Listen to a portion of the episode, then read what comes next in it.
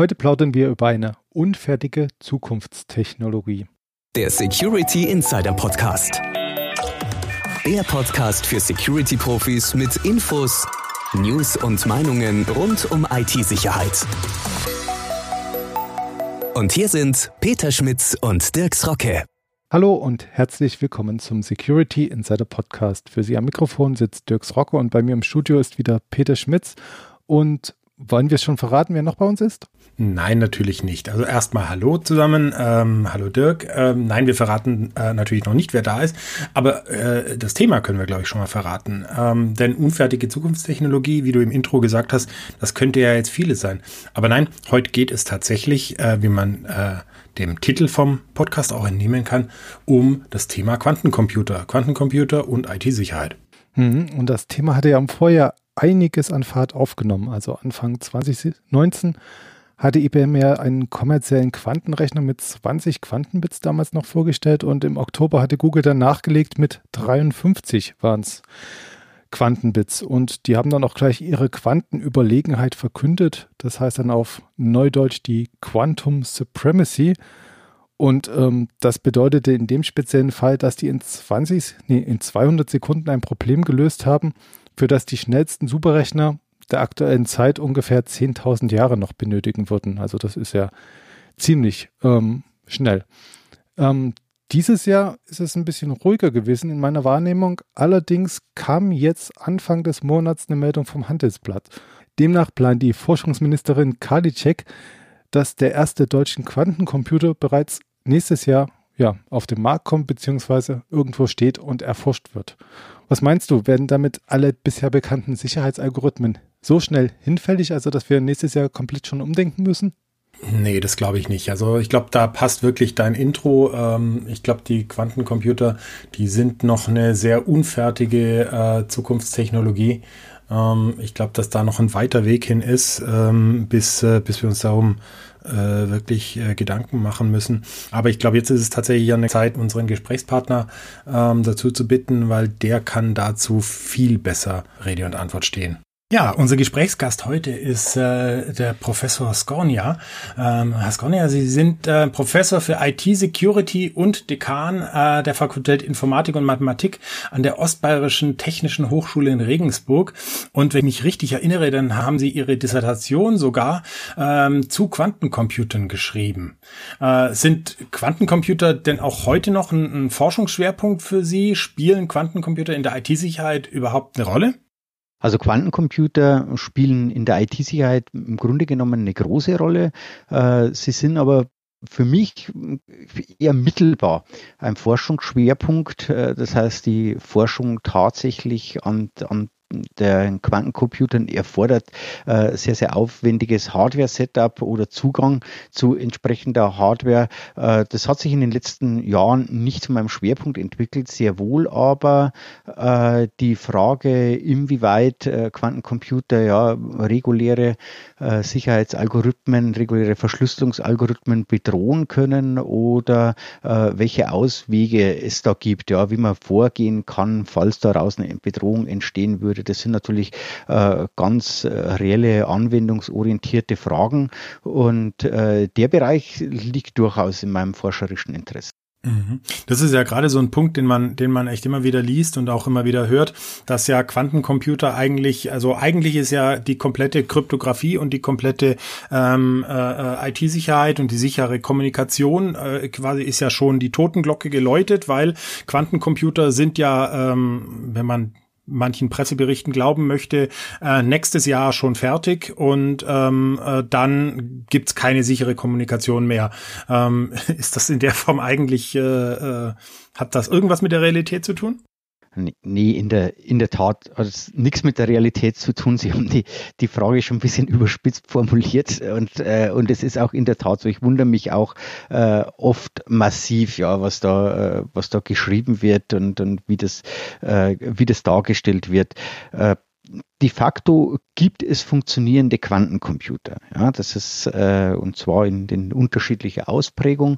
Und de facto können diese Quantencomputer auch Algorithmen ausführen, die äh, für bestimmte mathematische Probleme schneller sind als reale Computer. Ja, diese, äh, diese Frage, sind Quantencomputer überhaupt schneller in bestimmten Themen, hat äh, Google letztes Jahr beispielsweise beantwortet mit einem, mit einem bestimmten Algorithmus oder mit der Darstellung eines bestimmten Problems, in dem das nachgewiesen werden konnte. Aber von dem Stand, bei dem er, auf dem er heute ist, in der Realisierung von Quantencomputern hin zu einem Gerät, das in der Lage wäre, aktuelle Verschlüsselungsverfahren zu knacken, ist noch ein extrem weiter Weg. Ja? Und extrem weit heißt in dem Fall äh, so, dass man, ähm, ja, dass man auch keinen gesicherten Entwicklungspfad angeben kann, in der Art und Weise man sagt, ja, nächstes Jahr machen wir das, übernächstes Jahr machen wir das und dann in fünf Jahren haben wir den tollen Quantencomputer, der die aktuelle Verschlüsselung aushebelt und äh, sondern es ist eher so eine Art ja, Unwohlsein auf der forscherischen Ebene, dass man sagt, wenn sich diese Technologie äh, in nächsten Technologiesprüngen rapide weiterentwickeln sollte, möchte man lieber vorbereitet sein und möchte man lieber Möglichkeiten haben, äh, die IT-Sicherheit oder im konkreten Fall die Verschlüsselungsverfahren weiter auf dem entsprechend gewohnten Sicherheitsniveau zu gewährleisten. Und äh, das ist aber nicht so, dass quasi diese Generation von Quantencomputern oder diese Geräte so vor der Tür stehen, äh, dass man sich jetzt aktuell Sorgen machen müsste. Aber wie gesagt, nachdem äh, auch die Entwicklung von Verschlüsselungsverfahren und, und insbesondere die Untersuchung auf Sicherheit und, und auf Einsetzbarkeit und so weiter, das ist auch ein langer Prozess. Das heißt, man bereitet sich vor, um nicht am Ende äh, nackt dazustehen, falls die Fortschritte im Quantencomputing äh, größer sein sollten, als man erwartet oder falls es tatsächlich grundsätzlich neue Entdeckungen in dem Bereich gibt. Ja, die Quantencomputer haben uns da so, so ein bisschen gelehrt, auch das, das Unerwartete äh, mhm. zu erwarten und uns nicht zu wohl und sich nicht zu sicher mit den aktuellen äh, Algorithmen und mit der aktuellen Technologie äh, ja. zu sehen. Und das ist, äh, glaube ich, gerechtfertigt, sich da vorzubereiten, das äh, da auch zu forschen in dem Bereich und Verfahren zu entwickeln. Aber dieser Alarmismus und diese äh, gefühlte Unsicherheit noch dazu dann angereichert mit irgendwelchen Verschwörungstheorien äh, von Geheimdiensten, die vermeintlich die Quantencomputer schon im Keller haben und eh alles lesen können. Äh, das ist tatsächlich nicht seriös. Das mhm. muss man, muss man ehrlicherweise sagen. Das sorgt vielleicht für Klickzahlen äh, und, und diese Währung Aufmerksamkeit wird da irgendwie damit bedient. Aber, äh, aber unterm Strich, nee, es hat nichts mit der Realität zu tun. Okay. Ähm, das Event, das Sie vorhin angesprochen haben, diese quasi Quantensingularität, wenn ich glaube ich, wenn ich mich richtig entsinne, das heißt, das war also nur für einen ganz spezifischen Fall, also auch nicht so, dass man dann eben sagen konnte, ja, das war jetzt der Durchbruch, den man bei auf den man bei Quantencomputern gewartet hat.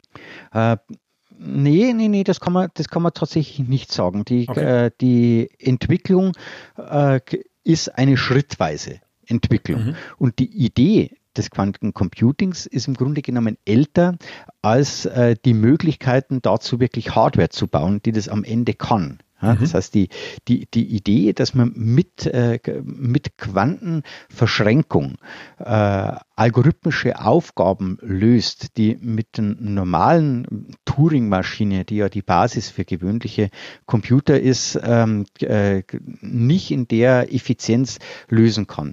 Diese grundsätzliche theoretische Idee, äh, die ist schon länger da und die kann ich natürlich theoretisch erstmal ausweiten, auch auf Probleme der aktuellen Kryptographie. Ja, damit habe ich aber das Gerät noch nicht gebaut.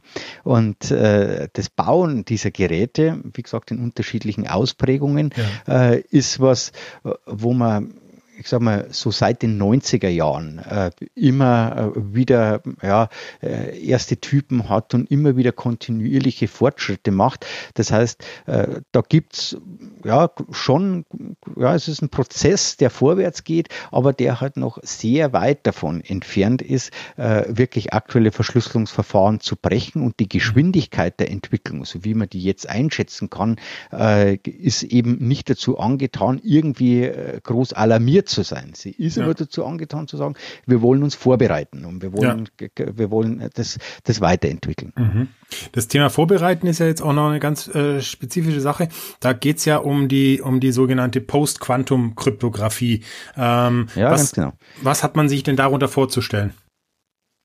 Also im, im Wesentlichen ist es so, dass Kryptographie äh, immer auf einer Verarbeitung von Nachrichten beruht, äh, mit dem Grundprinzip, ich habe eine Klartextnachricht und aus dieser Klartextnachricht erzeuge ich mit Hilfe eines Schlüssels eine verschlüsselte Nachricht. Um aus dieser verschlüsselten Nachricht wieder zur Klartextnachricht zurückzukommen, brauche ich auch einen Schlüssel. In der symmetrischen Kryptographie kann ich den gleichen Schlüssel verwenden, um, um, um hin und zurückzukommen. In der äh, asymmetrischen Kryptographie verwende ich ich unterschiedliche Schlüssel und wenn es auch noch schwierig ist, äh, vom einem Schlüssel auf den anderen zu kommen, dann spricht man von Public Key äh, Kryptographie. Das heißt ein Verschlüsselungsverfahren, bei dem ich einen der Schlüssel äh, problemlos veröffentlichen kann, ohne deswegen die Sicherheit zu gefährden. Und diese Public Key Kryptographie ist heute ein, ein, ein Kernbereich der Kryptographie. Mhm. Und die Schwierigkeit, entweder von einem Schlüssel auf den anderen zu kommen oder von der verschlüsselten Nachricht auf den Klartext zurückzukommen, hängt an mathematischen Problemen, die man äh, ohne Schlüssel schwer ausführen kann und mit Schlüssel leichter ausführen kann. Und äh, man kann da exemplarisch äh, die Faktorisierung von großen Primzahlprodukten nennen. Ja? Äh, kennt natürlich jeder aus mhm. der Schule. Ich habe, was weiß ich was, eine Zahl 15, die faktorisiere ich dann in 3 mal 5, habe ich zwei mhm. Primzahlen. Ja, wenn ich äh, das durchprobieren sollte, äh, dann stellt sich das für sehr große Zahlen als Problem heraus, für das ich sehr, sehr viel Rechenleistung brauche, für das ich sehr, sehr lange brauche. Ja, kenne ich eine dieser Primzahlen, läuft sich auf eine normale Teilung raus. Ja, dann dividiere ich einfach die Zahl.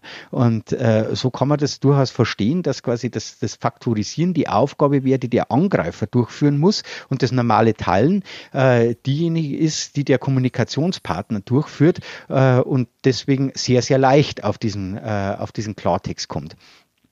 Und äh, da gibt es eben eine, eine, Reihe von mathematischen Problemen, die man dann wieder in der Komplexitätstheorie betrachtet, so dass man abschätzen kann, wie schwierig ist so ein Problem mit einer bestimmten Art von Computer zu lösen.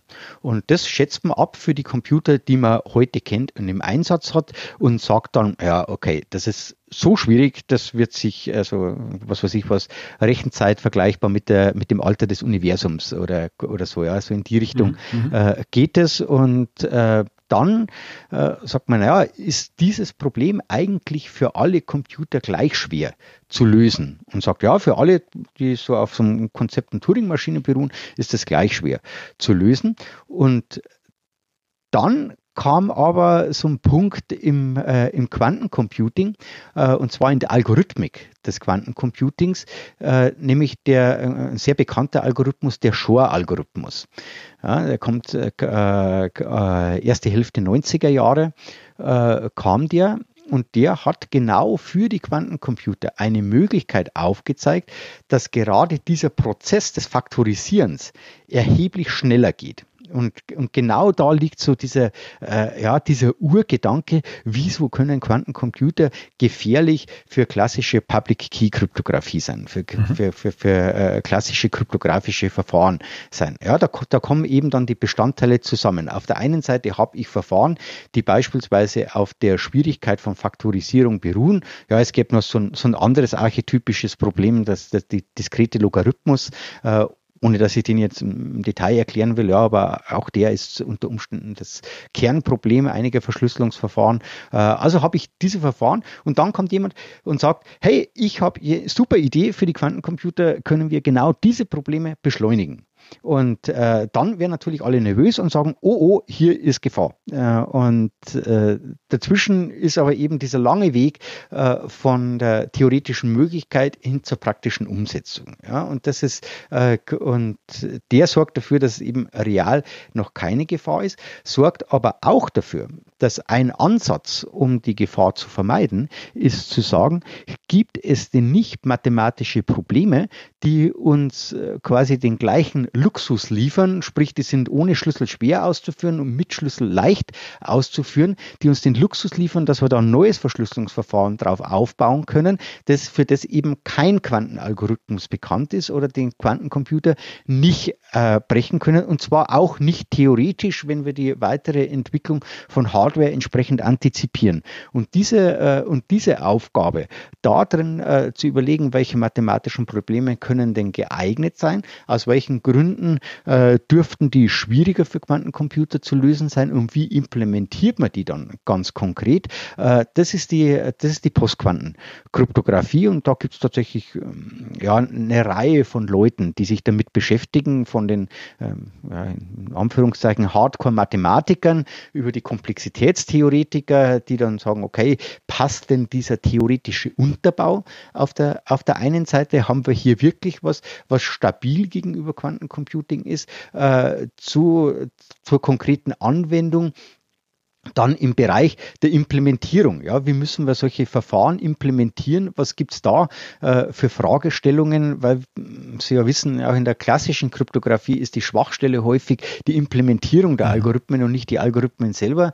Ja, und äh, so bildet sich da, ich sag mal, so ein, so ein Postquanten-Kryptographie-Ökosystem äh, mit verschiedenen forscherischen Aufgaben. Ja, und das voranzutreiben und zu sagen, äh, wir wollen da vernünftige Verfahren haben, äh, das ist durchaus ein, ein lohnendes Unterfangen.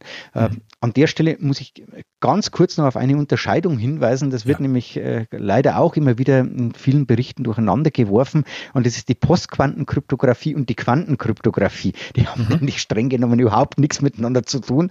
Ja. Das heißt, dieses, dieses Wort Post ist also tatsächlich weist in eine völlig andere Richtung dann dessen, was man tut. Mhm.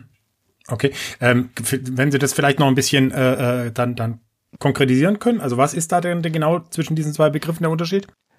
Äh, die Postquantenkryptographie äh, macht äh, ja genau das, was ich hm? gerade äh, erzählt habe, nämlich Algorithmen ja. zu entwickeln, die eigentlich mit klassischen Computern gerechnet werden können, für die die Quantencomputer aber keine Bedrohung darstellen. Ja. ja das ist so die, diese Postquantenkryptographie. Der Begriff der Quantenkryptographie äh, ist, äh, ist was völlig anderes. Da geht es darum, Kommunikationspartner so zu verbinden, dass quasi die Übertragung von Information äh, äh, verschlüsselt stattfinden kann und das Aufbrechen dieser Verschlüsselung äh, selber wieder entdeckt würde, ja, mhm. durch entsprechende äh, Quantenverschränkungen der übertragenen Information. Ja, da muss man natürlich aufpassen, ja. solche Sachen gibt's äh, lauffähig auch seit den 90ern. Äh, da muss man aber aufpassen, die Übertragungsraten und die Übertragungsmöglichkeiten sind sehr, sehr schwierig umzusetzen setzen. Ja, also man braucht äh, bestimmte Formen von Glasfasern, äh, hochpräzise Laser, eine Reihe von anderen Apparaturen, um, um das aufzubauen und äh, erzielt dann trotzdem verhältnismäßig niedrige Übertragungsraten, so dass man sagen kann, diese Quantenkryptographie äh, kann spannend sein, wenn ich nicht wahnsinnig viele Daten übertragen muss und äh, ich sage mal, die, die äh, Heterogenität der Hardware, die wir im normalen Internet ja haben, keine Anforderung ist, sondern wo ich wirklich äh, fest definierte Übertragungsstrecken mache. Ja, das ist die klassische Quantenkryptographie. Und mhm. die Postquantenkryptographie weist eben tatsächlich in eine komplett andere Richtung. Ja, ja. Was, was mich jetzt bei der Postquantenkryptographie noch interessieren würde, ähm, ist es denn, also wie, inwieweit ist es denn überhaupt möglich, quasi ähm, ohne zu wissen, welche künftigen Quantencomputer-Algorithmen es noch geben könnte, ähm, quasi schon darüber hinaus zu denken und zu sagen, ähm, diese Algorithmen oder diese Berechnungsarten würden auch für mir komplett noch unbekannte ähm, Quantencomputer-Algorithmen äh, sehr schwierig zu berechnen sein. Mhm. Äh, das, ist, das ist tatsächlich nicht, nicht unbedingt intuitiv. Ja. Das geht, das geht ein bisschen in die theoretische Informatik rein. Und zwar beurteile ich ja die Komplexität einer bestimmten Aufgabe basierend auf dem äh, Rechner, den ich zugrunde lege, als theoretisches Modell. Ja, das macht man in der, in der klassischen äh, äh Kryptographie, macht man das eben mit den vorher angesprochenen Turing-Maschinen. Ja, mhm. Und sagt, okay, ich kann unter der Annahme, dass mein Rechner eine Turing-Maschine ist, kann ich die Komplexität berechnen. Und ähnlich macht man diese Berechnungen oder versucht man diese Nachweise zu machen unter der Annahme, dass äh, mein Rechner ein Quantencomputer ist und äh, der hat eben völlig andere Eigenschaften, äh, wie er rechnen kann. Aber ich kann auch aus diesem theoretischen Modell des Quantencomputers am Ende Ableitungen zu Komplexität treffen. Äh, die sind ähnlich übrigens wie bei, wie bei klassischen Turing-Maschinen so, dass ich äh, eine Reihe von Annahmen zugrunde lege, die meine Betrachtungen plausibel machen. Ähm, ansonsten gibt es übrigens sogar im, im, im klassischen Computing äh, nicht den letztendlichen Nachweis, dass bestimmte Probleme einer, einer, bestimmten Komplexitätsklasse angehören. Also man könnte hier, äh, oder man, man, man äh, bezeichnet das als äh, P gleich NP Problem, also eines der großen Probleme der, der theoretischen Informatik, die ungelöst sind, äh, an die man aber Stand heute mit Plausibilität rangeht und sagt, okay, äh, solange da kein Nachweis da ist und der ist seit sehr, sehr, viel Jahr, sehr, sehr vielen Jahren offen und schwierig, gehe ich von dieser und jenen Annahme aus und mit der fühle ich mich wohl. Äh, vergleichbare Annahmen macht man eben dann auch zum Quantencomputing, ähm, wohl wissend, man könnte auch überrascht werden. Ja? Also es ist nicht, äh, es ist nicht so, äh, dass da keine Überraschungen möglich sind in dem Bereich, aber man muss immer so ein bisschen aufpassen. Ja? Die, die Überraschung ist nicht dann in der Größenordnung, wie heute, äh, heute klingelt unerwarteter Besuch an der Tür, ja? sondern die Überraschung ist eher so auf der Wahrscheinlichkeitslevel, äh, mir fällt ein Meteorit aufs Hausdach. ja? Und äh, wenn, die, wenn das auf der Wahrscheinlichkeit ist, dann äh, fühle ich mich vielleicht ganz entspannt, auch wenn mein Hausdach nicht gegen Meteoriteneinschlag abgesichert ist. Äh, wenn ich Angst haben muss, äh, dass jemand an der Tür läutet, äh, den ich nicht reinlassen kann, habe ich vielleicht ein anderes Bedürfnis, mich dagegen abzusichern oder, oder sonst wie. Das hängt schon auch von absoluten Wahrscheinlichkeiten ab und wenn Sie so wollen, ja, es ist also, ich sage mal, wissenschaftlich eine gefährliche Aussage, aber ich, aber ich denke gerechtfertigt, da muss man eher sagen, ja, dass, dass da jetzt die große Überraschung in der, in der Algorithmik mit Postquantenalgorithmen kommt äh, in den nächsten äh, in den nächsten Jahren ist eher mit der Wahrscheinlichkeit des Meteoriteneinschlags zu vergleichen als, äh, als mit anderen Dingen. Insofern fühlt man sich äh, halbwegs wohl und komfortabel mit der Entwicklungsrichtung, die man da eingeschlagen hat. Aber wohlgemerkt, auch da gibt es natürlich verschiedene Unterrichtungen, verschiedene Leute, die sagen, okay, wir müssen jetzt diese mathematischen Probleme nehmen oder wir müssen diese mathematischen Probleme nehmen. Bitte seht euch mal den Nachweis an, hier könnte es vielleicht noch ein Problem liegen und, und so weiter. Ja.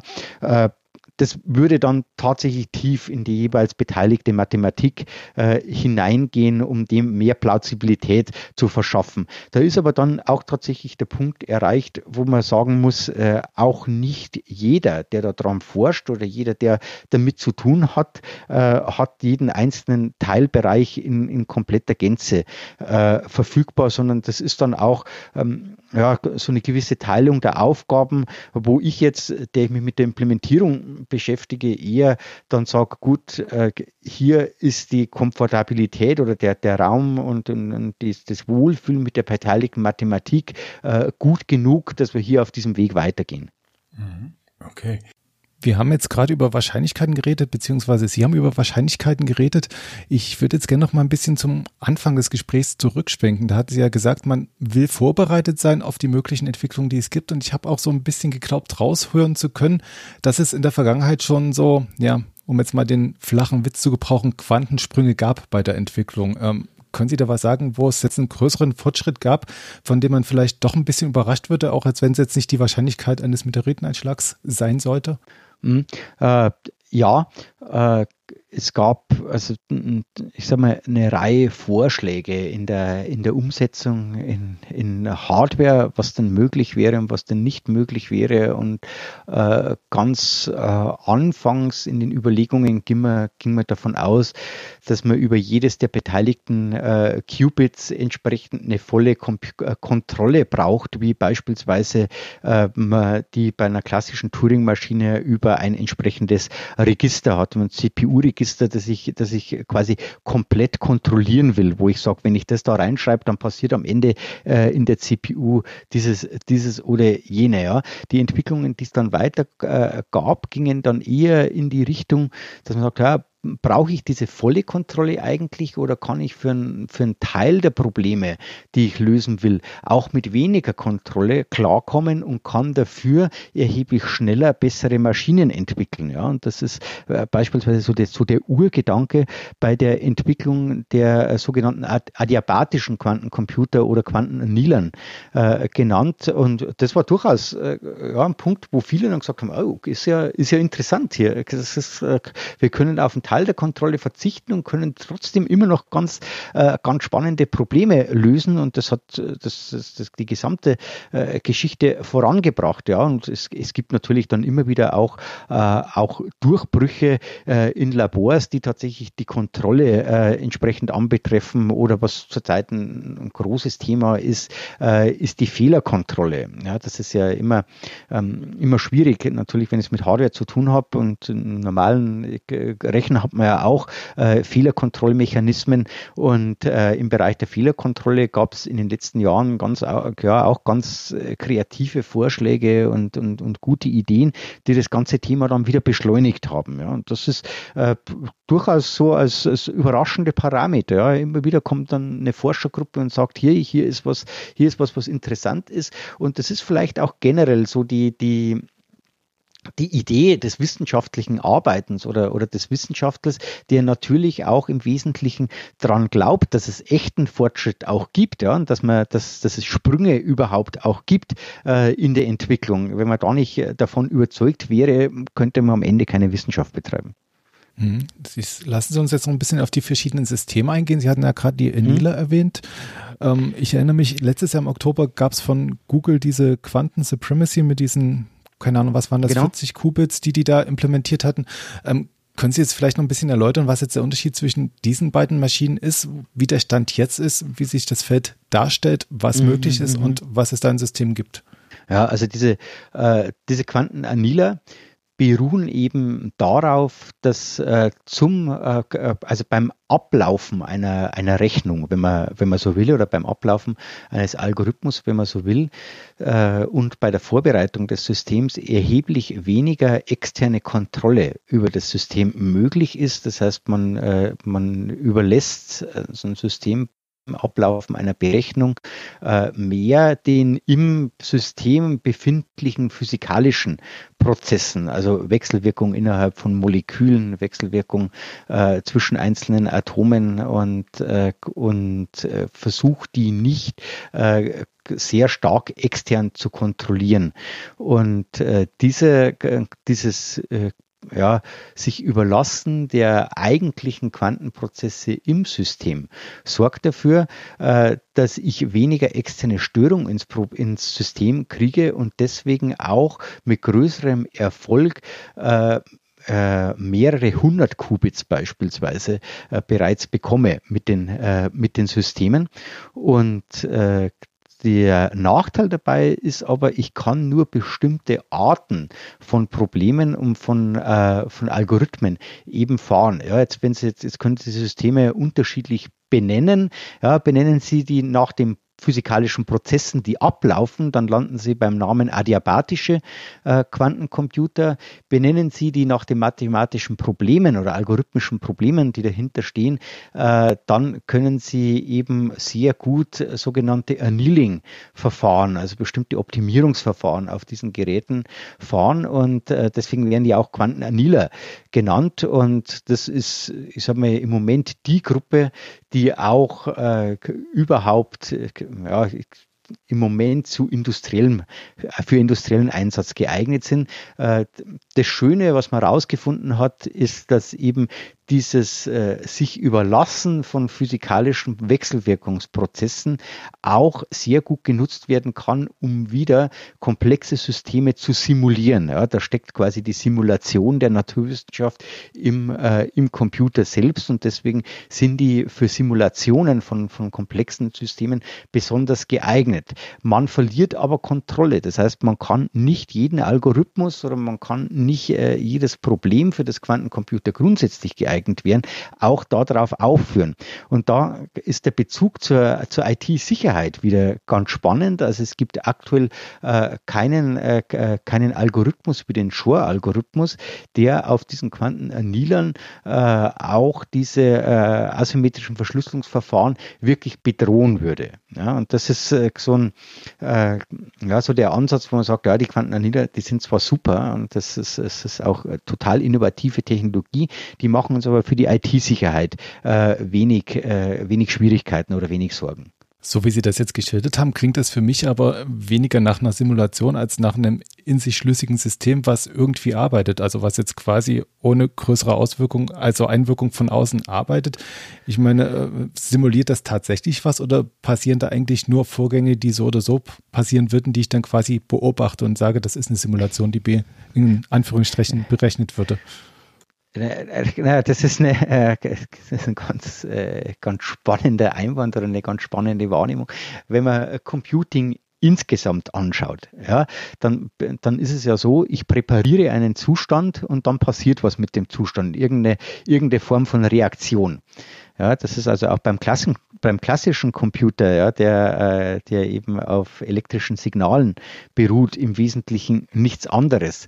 Äh, das, das Spannende ist jetzt bei diesen, bei diesen Anilern, auch da bereite ich entsprechende Zustände vor. Ja, ich präpariere äh, das System und äh, habe aber dann während des Ablaufes weniger Kontrolle als bei, äh, als bei quasi äh, grundlegenden Quantencomputern und äh, da läuft also tatsächlich äh, was ab, wo sie sagen, das würde sowieso passieren. Ja, aber wie genau das sowieso passiert, das kann ich mit einer entsprechenden experimentellen Anordnung, mit einer Vorbereitung des Systems und äh, dem Auslesen der Ergebnisse. Natürlich auch Simulation nennen. Ja, wenn, Sie so wollen, ist quasi, wenn ich das Wetterverhalten von Europa in einem Computer äh, nachbaue und wenn der kleine Wolken drin hat, die dann regnen, ist es dann noch eine Simulation oder ist es nur der Naturprozess, äh, der, da, der da vorgehen würde?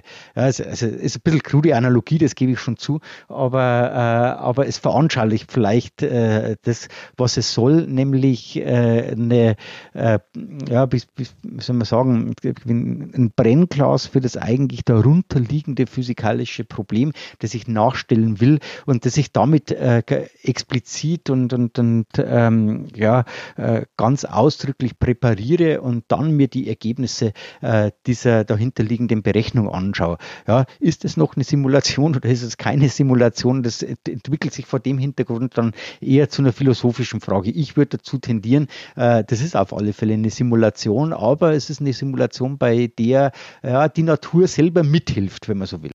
Können Sie denn ein Beispiel nennen, was man da im Kleinen abbilden kann? Also was man jetzt quasi, nennen wir es jetzt simulieren, also ein größeres Problem, was dann quasi in so einem Nieder simuliert werden könnte mit geringerem Aufwand beziehungsweise größerem Erkenntnisgewinn. Gibt es da irgendwelche ja, Anwendungen schon?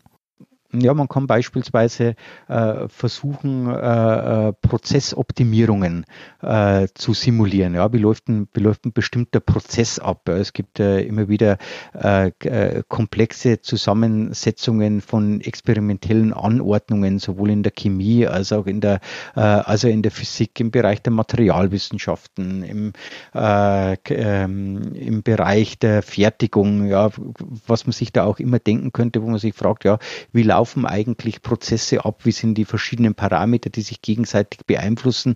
Und wie kann ich so einen, so einen Prozess optimieren? Ja, wie komme ich zu einer idealen Lösung für eine Vorgehensweise unter Rahmenbedingungen? Und da kommen eben diese Annealing-Verfahren ins Spiel, die, wo eben die Natur für sich so gesehen eine Antwort auf dieses Optimierungsproblem äh, tatsächlich dann gibt. Gut, jetzt hatten wir so mehr oder weniger die Beispiele, wie man so einen Annealer nutzen kann, aber wie kann man sich so ein Gerät ganz konkret vorstellen? Ist das jetzt auch so eine tiefgekühlte Dose, die irgendwo in einem ja total geschützten Raum hängt, die da so empfindlich ist oder wie werden die umgesetzt? Ja, also eigentlich eigentlich schon auch. Ja. Also auch da ist es wichtig, äh, dass man, äh, dass man Wechselwirkungen von außen nach Möglichkeit gut kontrolliert. Äh, es ist nicht, es ist nicht ganz so, es ist nicht ganz so kritisch, äh, was Kühlung und was Anforderungen an, an, an Vakuum oder sonstige physikalische Eigenschaften anbetrifft. Aber äh, auch das ist nichts, was man sich jetzt äh, irgendwie gleich in den Keller stellt und damit und damit loslegen kann. Ja. Insbesondere äh, also die, die Dinge sind, ja, sind groß, sind schwer, müssen eben auch äh, nach, für Wechselwirkungen nach außen entsprechend gut abgesichert sein, was man, was man immer hat beim Quantencomputing, egal ob das Anila sind oder, äh, oder andere Quantencomputer, ist, dass die, äh, die tatsächliche Rechnung auf sogenannter Quantenverschränkung äh, beruht, also äh, auf Englisch Entanglement. Äh, und diese, diese Quantenverschränkung ist irgendwie flüchtig. Ja? Das heißt, je mehr Wechselwirkung ich in ein System von außen einbringe, äh, desto schneller verflüchtigt sich dieser Zusammenhang äh, von verschiedenen, äh, von verschiedenen Quanten oder von verschiedenen Quantenzuständen, die man hier in so einem System hat. Und deswegen ist diese Abschottung immer ganz, ganz wichtig. Da kommt auch das vom, vom Kühlen her. Ja. Sie können sagen, Temperatur ist physikalisch nichts anderes als Bewegungsgeschwindigkeit äh, von Teilchen. Und je schneller diese Teilchen rumflitzen, äh, desto mehr Wechselwirkung gibt es, desto öfter stoßen die aufeinander und das Aufeinanderstoßen sorgt dann immer dafür, äh, dass quasi diese, äh, diese Quantenverschränkungen verloren gehen. Ja, man spricht da auch äh, vom Prozess der Dekohärenz. Und äh, sobald ich Dekohärenz in so einem System habe und die Dekohärenz schneller ist als, mein, äh, als meine Berechnung oder mein Algorithmus, habe ich Schwierigkeiten. Und das Problem werde ich auch bei den Quantenanilern nicht los. Ja, also auch, auch da muss ich sicherstellen, dass ich eben keine normalen Wechselwirkungen habe, äh, dass ich das abschotte und so weiter. Auch das ist aufwendige und schwierige Hardware Hardware, die nichts mit dem zu tun hat, äh, was normalerweise so in einem Laptop oder, oder, oder einem Desktop-Rechner steckt. Hm, eine dieser Wechselwirkungen ist ja dann auch dieses eigentliche Auslesen des Quantenzustands, wenn ich das richtig verstanden mhm. habe. Wie wird ja. das denn umgesetzt, dass ich denn da sicher bin, dass ich tatsächlich das auslese, was jetzt der Zustand war und nicht irgendeinen verfälschten Wert? Ja, äh, die, das geht in die, in die Grundlagen der Quantentheorie, beziehungsweise in den quantentheoretischen Messprozess. Das heißt, das Auslesen eines Zustands zerstört auch diesen Zustand. Ja, der Zustand ist nachher ein anderer. Äh, das ist übrigens ein, ein, der Gründe, wieso bei der vorher angesprochenen Quantenkryptographie äh, ich entdecke, wenn ich abgehört wäre, ja, weil, der, weil der Abhörer den Zustand zerstört und dann der, der Empfänger das merkt oder ist noch jemand in der Leitung. Aber, äh, aber zurück zur eigentlichen Frage, ähm, ist es so, ja, der Zustand wird zerstört und das, ist, äh, das nimmt man in Kauf äh, und das ist auch nicht schlimm. Ja. Schlimm wäre es nur, wenn der Zustand während der Rechnung zerstört würde oder, oder gestört würde, so dass am Ende die Ergebnisse nicht mehr richtig sind. Das heißt, kurz gesagt, man bereitet einen bestimmten Zustand vor, dann äh, wird dieser Zustand einer, einer Entwicklung, die im Wesentlichen auf den physikalischen Gesetzen dieses Systems beruht, überlassen beim adiabatischen äh, äh, äh, Quantencomputer oder beim Quantenannealer mit relativ wenig äh, bewusster Steuerung des Prozesses, bei den anderen unter Anführungszeichen voller Prozesskontrolle, äh, wenn Sie so wollen. Und dann äh, gibt es irgendwann das Ergebnis. Und das Ergebnis wird ausgelesen und beim Auslesen des Ergebnisses nehme ich das einfach in Kauf, dass ich den Zustand entsprechend zerstöre. Ja, das, das ist so, äh, stört mich erstmal nicht weiter. Ähm, es heißt aber nicht automatisch, dass alles, was ausgelesen wird, auch richtig ist. Deswegen braucht man entsprechende Fehlerkorrekturverfahren und äh, braucht auch zwischendrin eine Abschätzung äh, von Fehlern bei der Berechnung. Ja, das ist das, was ich vorher kurz angesprochen angesprochen hat, ist, tatsächlich ein wesentlicher Aspekt. Aber diese, diese grundsätzliche äh, äh, Quantengeschichte, nämlich dass der Messprozess den Zustand zerstört, das ist Teil des Konzepts. Und inwieweit ist dann das Ergebnis, was ich auslese, tatsächlich ein Ergebnis oder ein Ergebnis der Fehlerkorrektur, die ich dann nachher noch drüber laufen lasse? Nee, also es ist die, Fehler, die Fehlerkorrektur äh, kann ja nicht quasi ein Ergebnis simulieren. Ja? Sonst könnte ich, äh, sonst bräuchte ich ja den Quantencomputer gar nicht. Ja? Dann bräuchte ich nur die, äh, nur die Fehlerkorrektur. Nee, nee, also das ist äh, äh, die Information äh, oder der Kern der Information steckt natürlich schon in dem, was ich auslese. Ja? Die äh, ein klassisches Fehlerkorrekturverfahren ist, dass man Rechnungen mehrfach hintereinander durchführt äh, und dann schaut, kommt da auch dasselbe raus.